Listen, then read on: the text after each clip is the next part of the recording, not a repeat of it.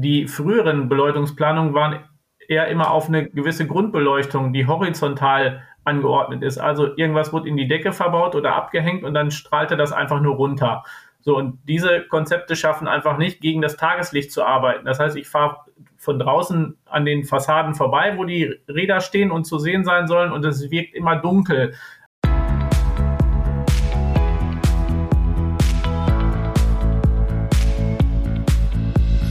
Bikes for Future, der Podcast mit Uwe und Thorsten für deinen Erfolg im Fahrradbusiness.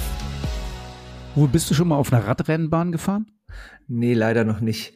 Ich war fast, ich war nah dran, weil ich mal in Köln gewohnt habe und mein Freund Nick äh, Zugang zu der Radrennbahn hatte. Das, da wäre ich gerne mit ihm gefahren. Er hat mit leuchtenden Augen davon erzählt, aber äh, dazu ist es nie gekommen. Also so nah dran war ich ja noch nie. Also ich habe noch nie wirklich die Gelegenheit gehabt, auf eine Radrennbahn zu gehen.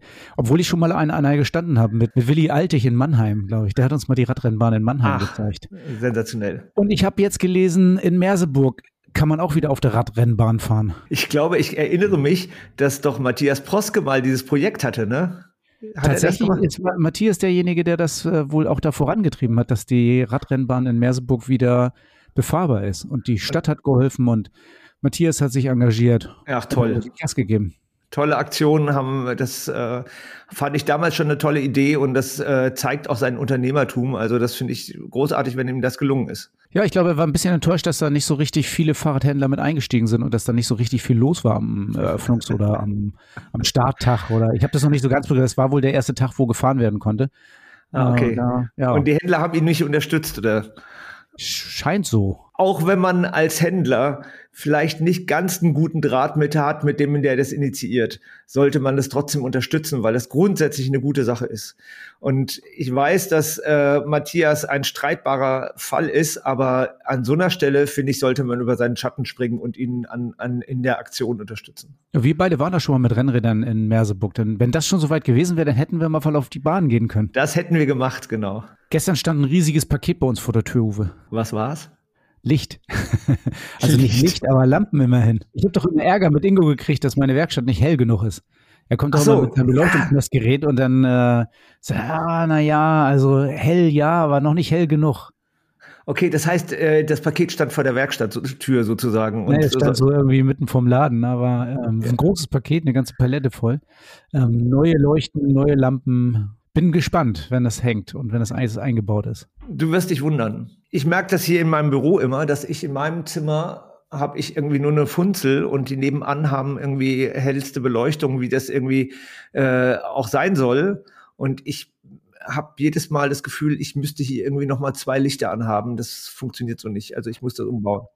Ist das dann immer nur gefühlt oder ähm, muss man sowas messen? Ich meine, ihr habt doch auch eine Arbeitsplatzverordnung, wo Lichtstärken und sowas drinstehen, oder?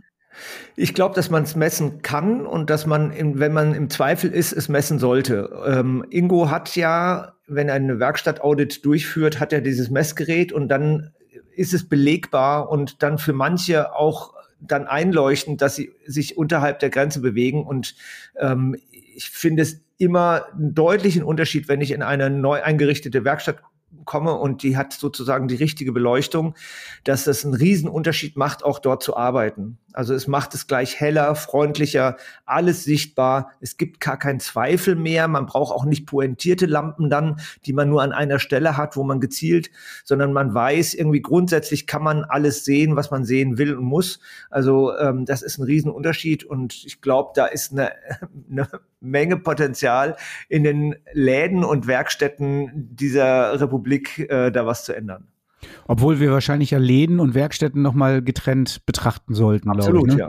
Also ich glaube, Werkstätten, da sind wir uns einig, da muss ein sehr helles, gleichmäßiges und wenig schattenwerfendes Licht überall sein, so dass ich wirklich gut arbeiten kann. Ja, das ist zumindest das Ziel, das so, so zu machen und eigentlich auch kein Problem, wenn man weiß, wie es geht. Wenn man weiß, wie es geht und wenn man die richtigen Lampen benutzt, ne? Ja, wir arbeiten ja mit einem einer Firma zusammen, die ähm, die Lampen liefert, aber auch auch beraten kann. Also die sozusagen eine Einrichtungsberatung macht und dort genau sagen kann, wie viele Lampen brauche ich an welcher Stelle, damit das Ganze funktioniert. Wenn ich jetzt losgehe und meine Mechaniker frage, ist es hell genug, ja oder nein? Also die sagen die ja in der Regel, also meine haben immer gesagt, ja, ja, das ist völlig in Ordnung, es ist hell genug. aber es war zu dunkel. Also ist denn die Befragung von meinen Mitarbeitenden ist das die richtige Wahl? Also wenn das denen reicht, reicht's oder? Nein, nein, es ist nicht hilfreich. Es gibt, wie gesagt, angegebene, von der Berufsgenossenschaft angegebene Luxstärken, die man, wie gesagt, messen kann. Aber es gibt auch, äh, also im, im besten Fall sollte man natürlich auch darüber hinaus Licht liefern, weil mehr Licht ja kein Nachteil ist. Hast du die Zahl, die Ingo für die, also Ingo, unser Werkstattmann, äh, ich glaube, es sind 1000 Lux, kann das sein? Nee, ich glaube, dass die vorgeschriebene Zahl etwas darunter liegt. Ich meine bei 900 Lux, 850 Lux, 900 Lux. Aber ähm, wenn das dann eingerichtet wird, liegt man in der Regel über, über 1000. Und das Spannende ist ja, wenn du natürliches Licht in die Werkstatt reinbringst, dann liegst du an den Stellen, wo du Außenbeleuchtung hast und wenn draußen die Sonne scheint, sowieso deutlich drüber. Also das, das Licht von außen, das Sonnenlicht bietet sehr viel mehr und da merkt man auch, was man eigentlich zu guten, gutem Arbeiten und zum guten Schauen braucht. Ich habe das ja festgestellt, meine Augen sind ja dann auch nicht mehr so gut. Ich habe letzten äh, Reifen abgebaut und wollte nochmal die äh, Rotationsrichtung sehen. Und dann bin ich von dem Arbeitsplatz zum Fenster gegangen, habe erstmal den Reifen ans Fenster gehalten. Dann konnte ich es ganz gut erkennen. Aber da merkt man schon, wo die Sonne reinscheint, da ist Licht, oder? Ja, ich glaube, das liegt natürlich an deinen Augen. Aber es liegt auch daran, dass natürlich das Licht an deinem Arbeitsplatz hell genug sein sollte, dass du nicht zum Fenster laufen brauchst. Verschwendete Arbeitszeit. Okay, jetzt haben wir schon so viel über Licht geredet, also Werkstattlicht und helles Licht. Wir haben ja jemanden eingeladen, der so ein bisschen was zu Lampen und Licht erzählen kann. Wollen wir den nicht mal zu Wort kommen lassen? Der hat bestimmt auch die besseren und genaueren Zahlen, oder? Bei solchen Halbweisheiten, die wir, die wir von uns geben, ähm, ist es immer gut, einen Experten da zu haben. Deswegen freue ich mich auf Sascha. Ja, jetzt haben wir zu Gast äh, Sascha von Ruko Licht. Äh, vielleicht kannst du dich mal ganz kurz vorstellen und erzählen, was du treibst und ähm, warum du hier bist. Ja, hallo zusammen. Ähm, mein Name ist Sascha Schell. Ich bin Mitarbeiter der Firma Rukolich, dies schon seit 2013. Insgesamt beschäftige ich mich mit dem Thema Beleuchtung seit dem Jahr 2001 und mein Tätigkeitsschwerpunkt ist die Beratung der Kunden vor Ort, ähm, das Erfassen ihrer Bedürfnisse und des Bedarfs, die Entwicklung von Beleuchtungskonzepten in sämtlichen gewerblichen Bereichen. Hier im VSF-Verband ist der Schwerpunkt sowohl auf den Werkstattbereich als auch auf die Verkaufsflächen. Das tun wir jetzt schon gemeinschaftlich seit, ich würde sagen, drei bis vier Jahren. Du hast ja auch mal deine Produkte schon ein paar Mal vorgestellt im VSF und es war immer wieder ähm, erstaunlich, was für tolle äh, Lampen und Lichter ihr habt ich kenne dich schwerpunktmäßig aus dem Werkstattbereich, aber ihr macht eben auch äh, Beleuchtung für den Verkaufsbereich, ne? Genau, also wir sind vollumfänglich äh, unterwegs, was sämtliche gewerblichen Flächen betrifft. Ähm, und das schließt dann auch den Verkaufsraum in dem Fall mit ein, ja. Wir äh, auditieren ja Werkstätten und äh, prüfen dann die Lichtstärke an den Arbeitsplätzen. Und da hast du uns auch sehr geholfen. Wir haben irgendwie so ein Messgerät jetzt irgendwie angeschafft. Ähm, seit zwei Jahren haben wir das im Einsatz und du berätst uns auch, wie hell sozusagen so ein Arbeitsplatz sein muss.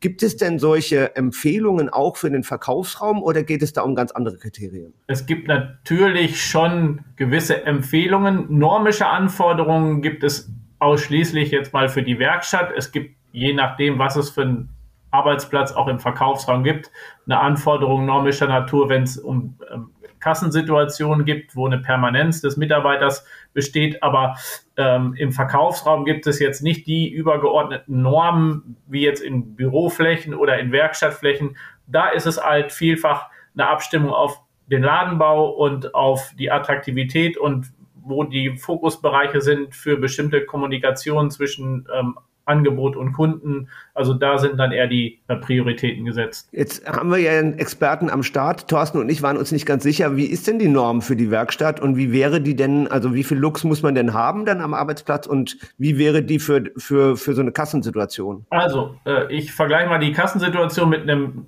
Bildschirmarbeitsplatz in einem Bürobereich. Da brauchst du permanent immer mindestens 500 Lux Beleuchtungsstärke. Und wenn ich in die Werkstatt gehe, da habe ich natürlich verschiedene Situationen und verschiedene Arbeitsbereiche mit Feinwerkzeug, mit hohen Seeaufgaben, da liegt der Lichtstärkebereich zwischen 500 und 1000 Lux, die ich erfüllen muss. Okay, je nachdem, an welcher Stelle wir stehen. Und arbeiten und was zu tun ist, ja. Und jetzt bist du ja viel in, äh, in Betrieben unterwegs, jetzt natürlich nicht nur Fahrradbetriebe, aber durchaus auch.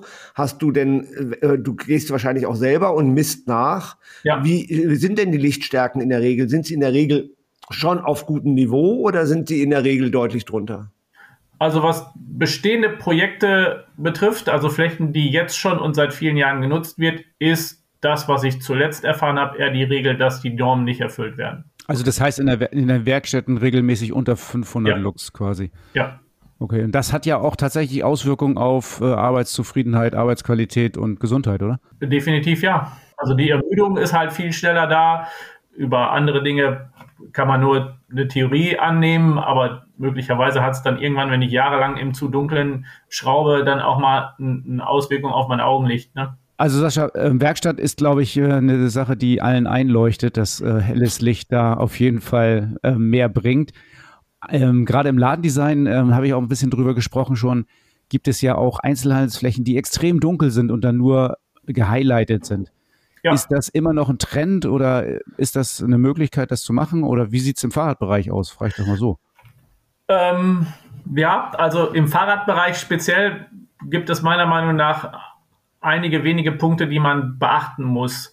Wir erleben ja häufig Flächen oder Verkaufsraumflächen im Fahrradhandel, die eine hohe ähm, Schaufensterfläche haben, was die Raumarchitektur betrifft.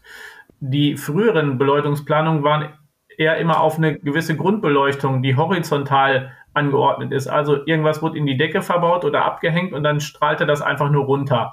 So, und diese Konzepte schaffen einfach nicht, gegen das Tageslicht zu arbeiten. Das heißt, ich fahre von draußen an den Fassaden vorbei, wo die Räder stehen und zu sehen sein sollen, und es wirkt immer dunkel.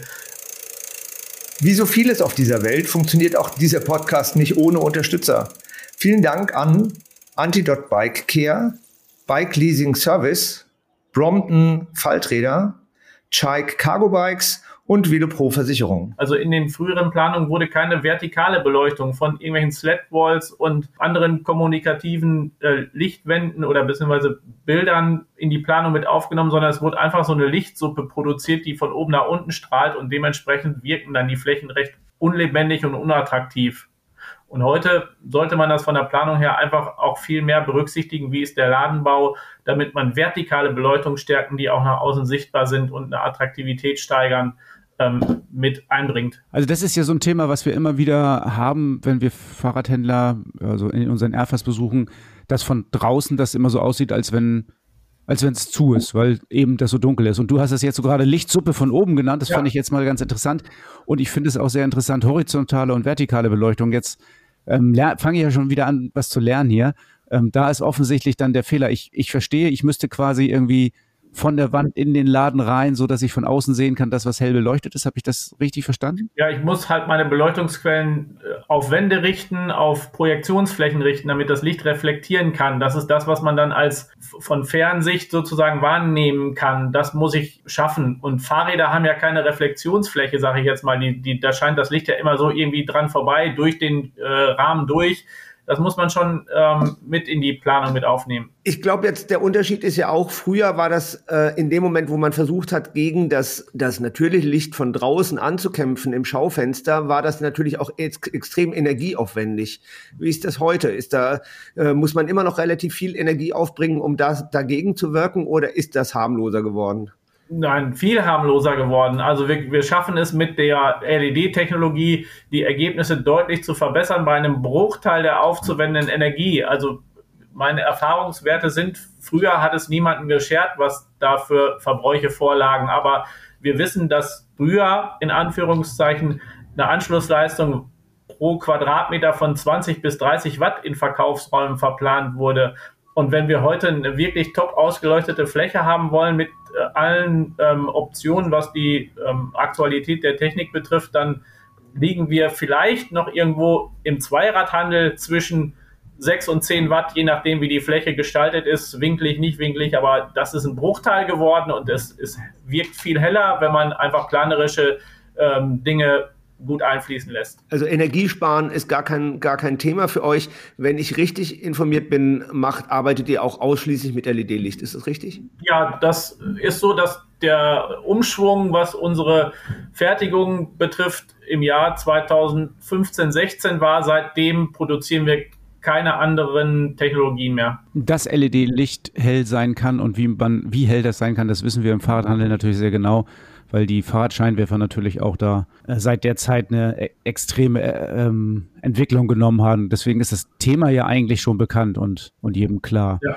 Aber wie suche ich mir denn nun Lampen aus? Also es gibt ja viele Anbieter von Lampen und von Licht und ähm, wie gehe ich denn als Ladeninhaber und Ladeninhaberin vor, wenn ich irgendwas verändern will? Also suche ich mir in Katalogen die Lichtstärken und Farben raus und dann kriege ich das schon irgendwie hin oder was ist, was rätst du, wie ich vorgehen soll? Würde es vielleicht noch einmal kurz unterscheiden, wenn es wirklich bei einem Bestandsprojekt ist, wo das Thema Ladenumbau keine Rolle spielt, dann würde ich mir schon noch jemanden suchen, der auch eine planerische Kompetenz mitbringt. Dann sollte man darauf achten, dass die Produkte eine gewisse Garantiezeit und auch eine gewisse Lebensdauer vorgeben. Und das lässt sich ja ähm, nachvollziehen, indem man dann bei dem jeweiligen Fabrikat auch diese Werte abfragt. Also eine Fünf-Jahres-Garantie sollte möglich sein und eine durchschnittliche Betriebsdauer von 50.000 Betriebsstunden Minimum je Leuchte sollte auch gegeben sein. Dann bin ich zumindest schon mal sicher, in Anführungszeichen,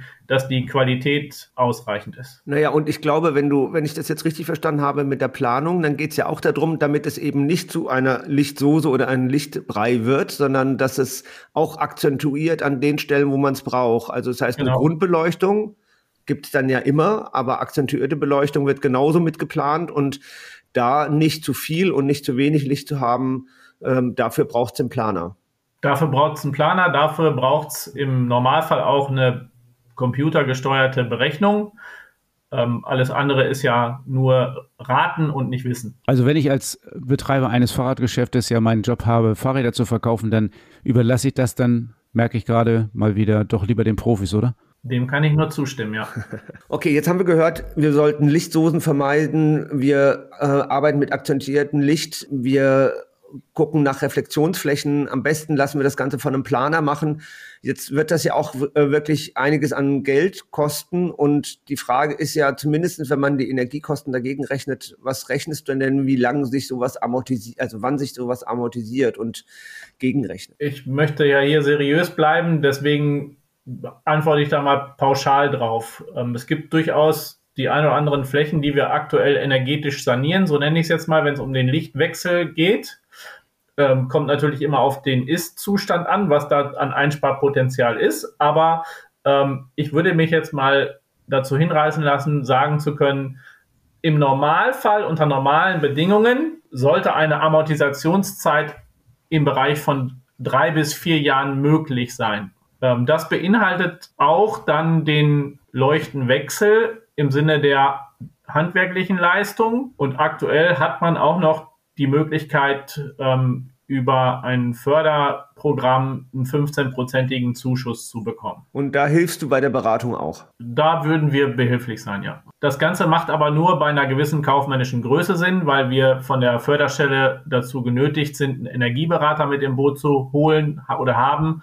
Und ähm, der hat einfach gewisse Nebenkosten und dann muss das kaufmännisch irgendwie eine gewisse Größe haben, damit das auch Sinn macht. Also bei einer Komplettumgestaltung macht das schon Sinn, bei ja. ähm, 20 neuen Lampen eher Nein. nicht. Okay, ich glaube, wir können das hier mal abschließen, weil es war schon mal, also ich habe was gelernt, ich habe eine Menge mitgenommen. Äh, Sascha, vielen Dank, dass du uns Rede und Antwort gestanden hast. Und ich glaube, man kann schon raushören, das ist wieder eine Sache für den Profi und auf jeden Fall bringt es was und bringt wahrscheinlich auch mehr Verkäufe und bessere Stimmung im Laden. So, es gibt ja so Geschäfte, ich weiß gar nicht. Ach so, jetzt waren wir im Hotel, in uh, 25 Hours in, in Hamburg.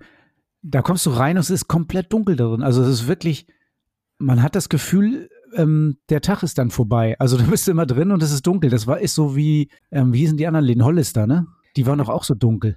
Die kenne ich nicht. Okay, das ist so ein, so ein Modelabel aus Amerika, Beachwear, äh, Streetwear. Und ähm, die Läden, ich glaube, ich war nur ein oder zweimal, das sind diese Läden, wo, wo man draußen anstehen musste vor ein paar Jahren noch, bis man überhaupt reinkam. Und die waren komplett dunkel und hatten nur so Spots. Und das ist also, und das war so dieses ähm, Spotten oder diese punktuelle Beleuchtung war da auf die absolut auf die Spitze getrieben. Ja, ich glaube, dass also es gibt ja neuere Versionen und es gibt auch neue Effekte. Also wenn man heutzutage in Hotels kommt oder in bestimmten Hipster-Läden, dann kann es schon sein, dass die das so machen. Ist ist was, ist eine komplett andere Art als das, was wir kennen. Aber man muss immer bedenken, jetzt muss, geht man ja in ein Hotel rein, um sich empfangen zu fühlen oder eine Gemütlichkeit zu bekommen oder sich dort wohl zu fühlen. Das ist ja was anderes, als wenn man auf Fläche was verkaufen will. Also wenn du was verkaufen willst, dann musst du natürlich es beleuchten, sonst sieht es ja keiner. Und diese Beleuchtung muss akzentuiert sein, damit du genau das siehst und die Details siehst, die du sehen sollst. Also da hilft sicherlich dunkle Räume nicht, es sei denn, man schafft es praktisch, einen Raum um ein Produkt zu schaffen und dann wirklich ganz zielgerichtet das Licht darauf zu setzen. Also das mag sein, aber es ist schon auch ein großflächiger Umgang mit Fläche. Aber das wird ja, jetzt merken wir ja schon selber in, unser, in unserem Gespräch, das wird schon ganz schön kompliziert, oder? Also was denn nun dunkel oder hell oder akzentuiert oder alles hell oder alles dunkel? Ich ähm, bin immer hin und her gerissen und ich bin irgendwie schwank da wirklich in meinen Ausführungen, was ich machen will oder was ich machen möchte, immer wieder hin und her. Also so richtig, dass ich sagen kann, ich habe das perfekte Konzept und so und so mache ich das, so weit bin ich noch nicht. Ja, vor allen Dingen sprechen wir ja vom Gefühlten, also was wir fühlen und nicht was, also und wir haben ja auch einen, einen, einen spezifischen Blick darauf und wir müssen ja den, also den Konsumenten, den Menschen, den wir ja ansprechen wollen, den müssten wir eigentlich befragen und deswegen wieder gut, Experten zu haben, die sich damit auskennen und ein bisschen was auch zu, zur Psychologie und zur Farbenlehre und sowas äh, zu erzählen wissen. Das bin ich jetzt nicht und ich glaube, du bist es auch nicht. Nee, ich beschäftige mich da zwar viel mit, aber ich bin das sicher nicht. Aber wir haben ja jemanden eingeladen. Also ähm, wenn ihr den letzten, wenn du den letzten Podcast gehört ha hast, dann äh, hast du schon mal Kilian gehört und den haben wir eingeladen, weil er tatsächlich Lichtladenbauexperte ist und eben auch noch ein bisschen was drumrum hat. Also da geht's ja auch um äh, Sound und Geruchsdesign und und und. Und vielleicht verrät er uns hier im Podcast auch mal ein bisschen was. Und dann kommen wir vielleicht weiter und können vielleicht mal sagen, was mit Licht ist und was mit Licht nicht ist. Heute bei uns im Podcast, da freue ich mich sehr, Kilian von äh, Kilian Eller von Kiel Konzept aus München. Kilian, schön, dass du da bist. Vielleicht erzählst du mal ein bisschen was zu dir und äh, was du machst und wer du bist. Ja, vielen Dank, Uwe. Vielen Dank, Thorsten. Ich freue mich sehr, heute hier zu sein. Ähm, ich bin Innenarchitekt, äh, 1972 geboren in München, lebe im malerischen Oberbayern und äh, unser ähm, ja, unser Fokus liegt wirklich auf der Ladengestaltung. Wir fokussieren hier sehr stark auf den Fahrradeinzelhandel und ähm, können hier Erfahrungen einbringen aus der Vergangenheit. Ähm, meine Laufbahn hat mich fast zwei Jahrzehnte in die Radindustrie geführt und durfte hier bei drei äh, renommierten Herstellern sehr viel über Trade Marketing lernen. Und das hilft uns natürlich heute bei der Planung von Fahrradeinzelhändlern. Das ist sehr cool, weil ich habe gerade schon in, äh, jetzt vorher gerade erzählt, äh, dass ich so fasziniert war von der Dunkelheit in einigen Einzelhandelsgeschäften und die Frage an dich, Licht, ist das äh, eine Sache der Ladengestaltung? Kann, was kann man mit Licht machen oder was machst du mit Licht und wie wichtig ist für dich Licht in der Ladengestaltung? Ähm, ganz wichtiges Thema. Licht ist so wichtig. Und es ist eigentlich sehr einfach, mit Licht Stimmung zu erzeugen. Darum wundert mich es oft, in den ersten Gesprächen frage ich danach und stelle fest, oh, es ist gar kein Budget dafür reserviert oder es wurde noch gar nicht darüber gesprochen oder darüber nachgedacht. Nicht in allen Fällen, aber bei jedem dritten Projekt ist das so. Ja, das ist ja spannend, weil normalerweise beendet man sozusagen die Reise der Ladeneinrichtung und wie man das plant mit dem Licht. Und ähm, für dich scheint das ja schon auch früh ein Kernthema zu sein. Aber womit fängst du denn eigentlich an? Was ist denn der Start, wenn du einen Fachhändler berätst oder eine Fachhändlerin ähm, bei Ladeneinrichtungen? Ich glaube, was uns unterscheidet zu anderen Ladenplanern ist, dass wir erstmal nachfragen. Wir wollen wissen, wie verkauft denn der Händler? Denn jeder macht es ein bisschen anders. Wie verkauft sein Team? Haben die Mitarbeiter bestimmte Plätze, wo sie sich mit dem Kunden zurückziehen? Ähm, nur so, wenn ich diese Informationen habe, kann ich dann auch mit dem Händler gemeinsam die Flächen planen, die Zonierung vornehmen. Ich gehe also gar nicht auf Möbel, Farbe, Form. Das kommt viel später. Ich höre erstmal zu und dann stellen sich plötzlich im Gespräch, stellen sich Bereiche heraus, die wir optimieren müssen oder die in der Vergangenheit äh, viel zu kurz gekommen sind. Okay, also das leuchtet mir ja ein. Das ist quasi das, was wir im Fahrradhandel auch machen. Wir fragen ja den Kunden, was er vorhat und was er, also was, was sein Begehr ist. Und das machst du quasi mit dem Fahrradhändler auch. Du fragst auch, wie er seinen Verkauf strukturiert und plant. Und danach wird erst die Ladeneinrichtung gemacht. Habe ich das richtig verstanden? Richtig. Zum einen geht es ja um die Attraktivität. Also ich möchte den emotional geladenen Kunden empfangen. Ähm, der hat ja, der hat ja Wünsche, wenn er zu euch reinkommt. Der hat Vorstellungen. Und die möchte ich aber auch auf der anderen Seite äh, die Orientierung erleichtern, dass er weiß, okay, wo finde ich Zubehör, wo finde ich Helme, wo finde ich ein E Citybike. Und dann möchte ich dem auch eine gewisse Sicherheit geben. Das heißt, dass er sich wohlfühlt, dass er glaubt, er ist hier richtig, um heute ein Fahrrad zu kaufen. Okay, Kilian, ich kann ja mal aus dem Nähkästchen plaudern. Wir beide haben ja auch schon mal ähm, geredet über meinen Laden und für mich war äh, eine große Erkenntnis, dass das Hauptthema eigentlich bei uns so Kundenführung ist. Hast du das öfter, dass äh, so Kundenführung tatsächlich ein Thema ist? Ich kann es auch als Kundenreise bezeichnen. Das macht es noch ein bisschen ähm, romantischer sozusagen, ähm, der kommt, der taucht in eine Welt auf. Ich möchte, dass der äh, ein, ich möchte, dass der Kunde wirklich sich auch verliert in dem Radgeschäft, dass er inspiriert wird. Er hat im Kopf eine Marke, er hat vielleicht ein Modell im Kopf, er hat sich vorinformiert. Und jetzt ist es doch unsere Aufgabe, hier für eine gewisse Kundenreise zu sorgen, für ein Erlebnis, wo am Ende der Checkout steht, wo am Ende der Kaufabschluss äh, steht. Und dafür ist meiner Meinung nach ein Weg, eine, äh, den der Kunde geht im Store, sehr, sehr wichtig. Und dann wäre meine Frage, die Reise, wenn die so benannt ist, wenn du sie so benennst, das kann ich sehr gut nachvollziehen, das darf dann ja auch eine sehr individuelle sein. Das heißt, jeder Laden hat einen eigenen Charakter, hat eine eigene Ausprägung und die darf individuell sein. Oder hast du da bestimmte Vorgaben, wo du sagst, das muss eigentlich jedes Geschäft und jeder Ladeninhaber berücksichtigen. Es darf individuell sein und jedes Gebäude ist auch individuell. Manche äh, unterscheiden sich jetzt nicht groß im Grundriss, die sind einfach viereckig. Es gibt aber auch sehr verwinkelte Zonen und äh, Stores. Deckenhöhe spielt eine Rolle, aber zum Beispiel das Wort Piazza, also Treffpunkt, ähm, das äh, ist ein ganz wichtiges Merkmal, was ich sehr oft einfließen lasse. Und das kann in der Mitte vom Store sein, das kann auch weiter hinten sein. Ja, das ist ein Platz, wo unter Umständen dann das verkaufte Rad schon mal hingestellt wird, wo der Kunde dann ein Espresso bekommt und dann geht's nochmal an Zusatzverkäufe. Aber der Weg durch den Store, der ist nicht immer vorne, da geht's nach rechts oder vorne geht's nach links. Der kann mal nach geradeaus sein, das es wird individuell erarbeitet. So individuell wie das für jeden Laden ist, kann ich mir auch vorstellen, dass die Ladenausstattung oder die, die Möbel ganz individuell sind wenn ich in vielen Geschäften so unterwegs bin, dann sehe ich auch ganz viele so selbstgebastelte Sachen. Wie siehst du das als professioneller Ladengestalter? Kann man auch selber Hand anlegen oder ist das jetzt alles ähm, Stangen- und Industrieware oder selbst für den Laden so gebaut, was ich kaufen muss? Oder wie stehst du dazu? Nicht selten gibt es Händler, die haben eine Schreinervergangenheit oder sind unheimlich kreativ oder haben alte ähm, ja, Hölzer oder irgendwelche Exemplare in Ihrem Store, die Sie gerne verwenden würden.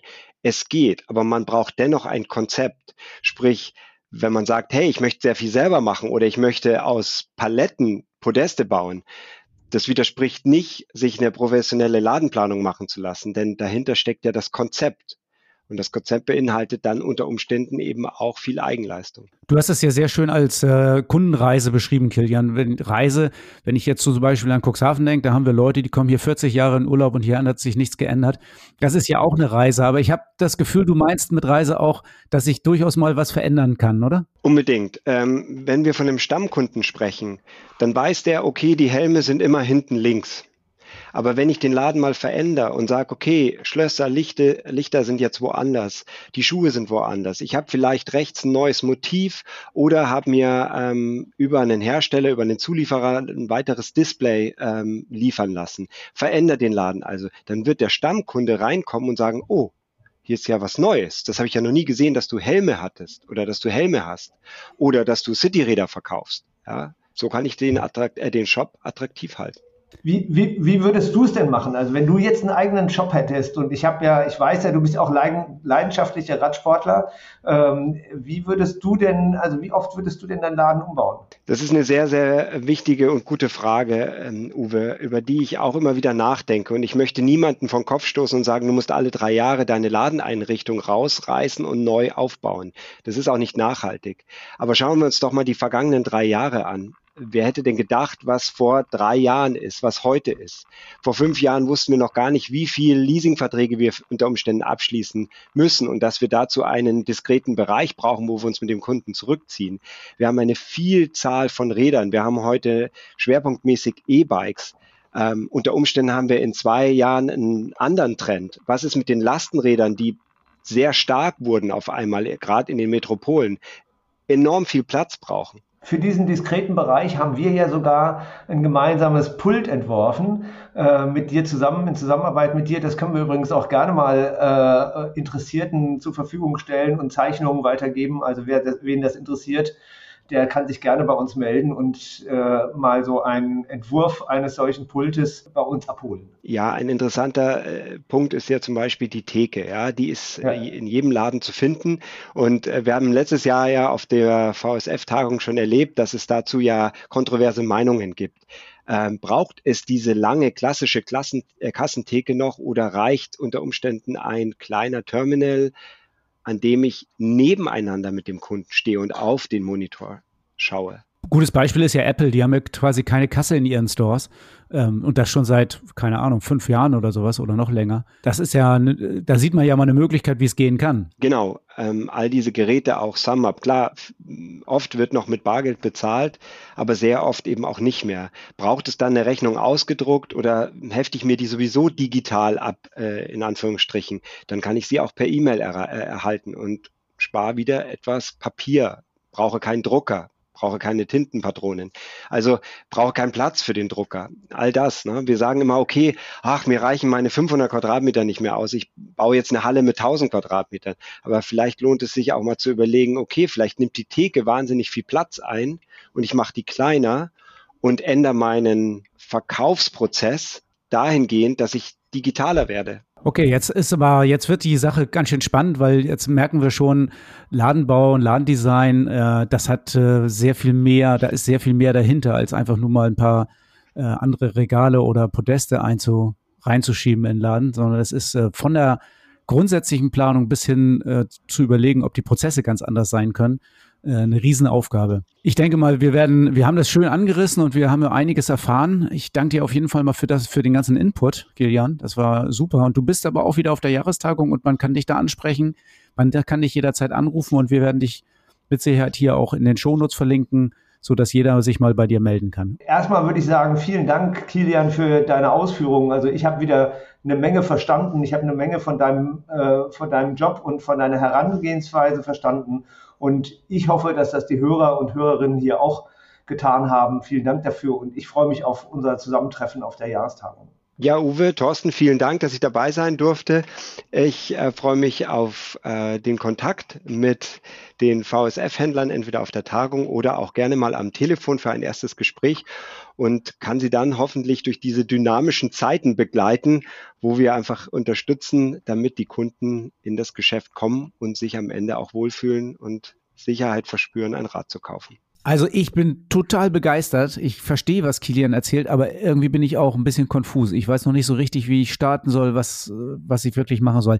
Ich kenne das ja auch mit den Ladeneinrichtern und sowas, die machen dann große Pläne und dann kosten schon die Pläne mehrere tausend Euro und die Umsetzung zigtausende Euro. Wie gehe ich denn jetzt vor? Was mache ich denn jetzt, Uwe? Naja, ich weiß nicht genau, wie jetzt sozusagen jeder Händler mit umgehen kann. Ich kann eher sagen, wie wir das als Verband eingestielt haben oder organisiert haben, damit unsere Händler ähm, da gut aufgehoben sind. Ähm, wir beginnen mit einem Vorgespräch. Wir sagen irgendwie so, bevor jetzt irgendwelche großen Pläne entworfen werden, kann jeder Händler erstmal bei Kilian anrufen und kann ihn fragen, ich habe das und das vor. Ähm, was empfiehlst du denn für mich als Reihenfolge, als Paket, als Lösung? Äh, wie, was ist der erste Schritt? Was ist der zweite Schritt? So, und das, dieses Erstgespräch, bietet Kilian an und dadurch ist der Zugang ganz leicht, ohne erstmal ganz viel Geld auszugeben. Man bezahlt einmal für, die, für diese Stunde Beratung, da haben wir einen, eine Vereinbarung getroffen, aber die, äh, man muss erstmal nicht die große Nummer wählen. Ja, das ist eine ziemlich coole Sache, dass ihr das ausgehandelt habt ähm, mit Kilian, dass man da einfach mal anrufen kann und eben relativ günstig sehr, sehr viele gute Informationen kriegt. Aber das ist ja im Prinzip nur für Angehörige vom VSF. Ähm, wollen wir das nicht mal hier im Podcast anbieten? Jetzt bringst du mich wieder zum Angebot. Fuchs. Ja, irgendwas, irgendwas, muss ja drin sein oh, für die und Mädels, die hier zuhören. Ja, also das äh, gar kein Problem. Ich bin ja immer bereit und finde das auch genau richtig. Also ich würde vorschlagen, die ersten fünf, die sich melden und äh, dieses Erstgespräch führen, wollen mit Kilian, dürfen das zu VSF-Konditionen machen und, ähm, und Kilian freut sich sicherlich auf jeden, der da kommt. Ja, siehst du, das ist doch mal ein cooles Angebot. Also nicht nur VSF und Baiko, sondern jetzt können auch alle anderen mal sich bei dir melden und das Erstgespräch beantragen. Genau. Es ist übrigens auch nicht das Erstgespräch das einzige, was dann passiert. Danach haben wir drei Pakete mit Kilian geschnürt, die dann den nächsten Schritt bedeuten. Also das heißt, die Händler dürfen sich dann innerhalb dieser drei Pakete die nächsten Schritte aussuchen. Das ist auch genau so geformt, dass einer sagt, ich brauche erstmal nur einen Plan, den Rest mache ich mit meinen Handwerkern vor Ort. Der zweite sagt irgendwie so, ach, ich hätte es gerne richtig ausgearbeitet, Kilian, komm noch mal vorbei. Und der dritte äh, bucht Kilian für, für ein Rundumpaket mit Nachbetreuung und so weiter. Also das extra so ausgebaut, dass jeder in jeder Größe und mit jedem Budget sich da einigermaßen zurechtfindet. Pack das mal in dein Topcase. Harz Hotel, kannst du dich daran noch erinnern, Uwe? Ach, wunderbar. Das war eine Tour, die war legendär, würde ich sogar sagen. Geile Tour in, äh, in den Harz sind wir gefahren und äh, ihr habt irgendwie das mit dem Zug nicht hingekriegt, aber als wir endlich auf der Strecke waren, war es doch ganz cool eigentlich.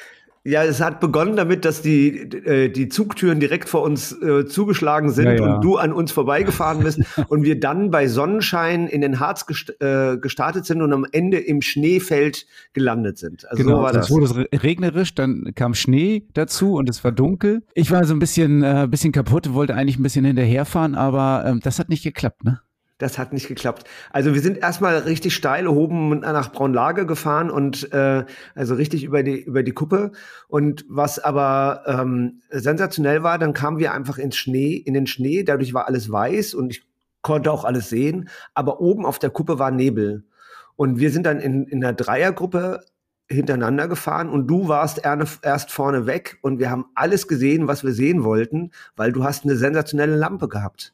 Und dann habe ich gedacht, ich wechsle mal ab, was, was man bei Radsportlern macht und ich fahre mal für, für dich auch in Wind und fahre nach vorne und dann macht's buff und ich habe nichts mehr gesehen. Gar nichts mehr, weil meine Funzel hat im, im Nebel nicht funktioniert und von hinten kam dein Scheinwerfer, dein, deine große Leuchte und hat rechts und links von mir äh, Lichtfeld gemacht, aber vor mir war dunkel. Vor, so vor dir war dein Schatten, ja. Vor mir ich, war ich mein Schatten. Das, genau. genau. Das, das war eigentlich ganz cool. Ich habe gefahren eine Lupine Pico damals.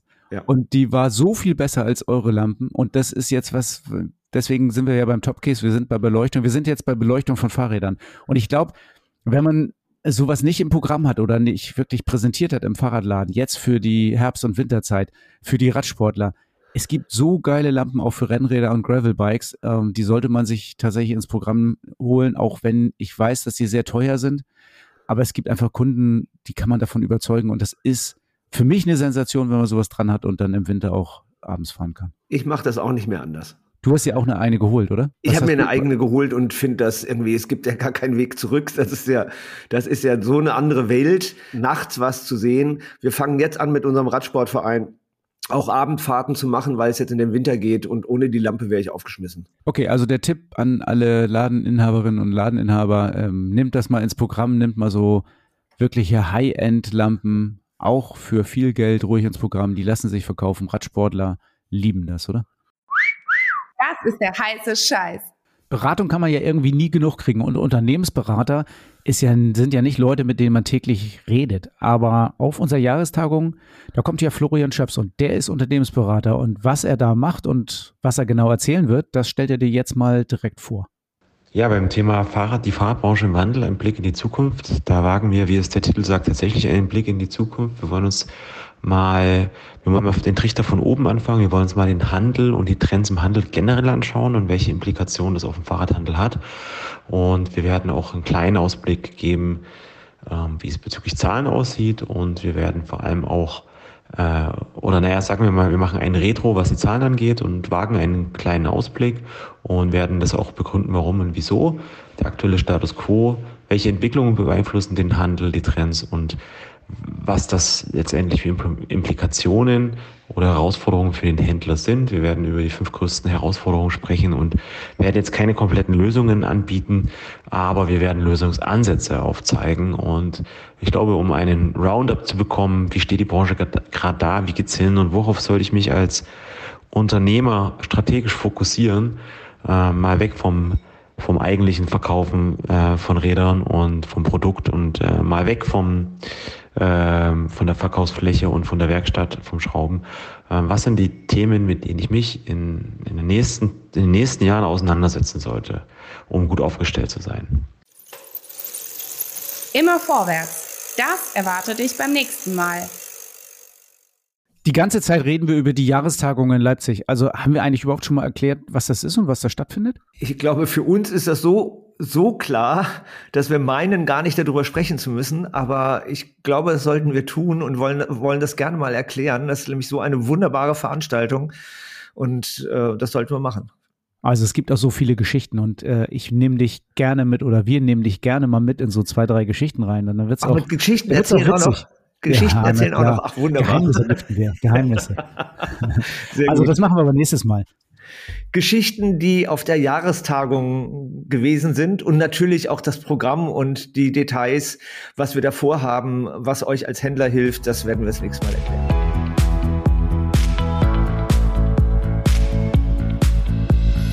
Bikes for Future, der Podcast mit Uwe und Thorsten für deinen Erfolg im Fahrradbusiness.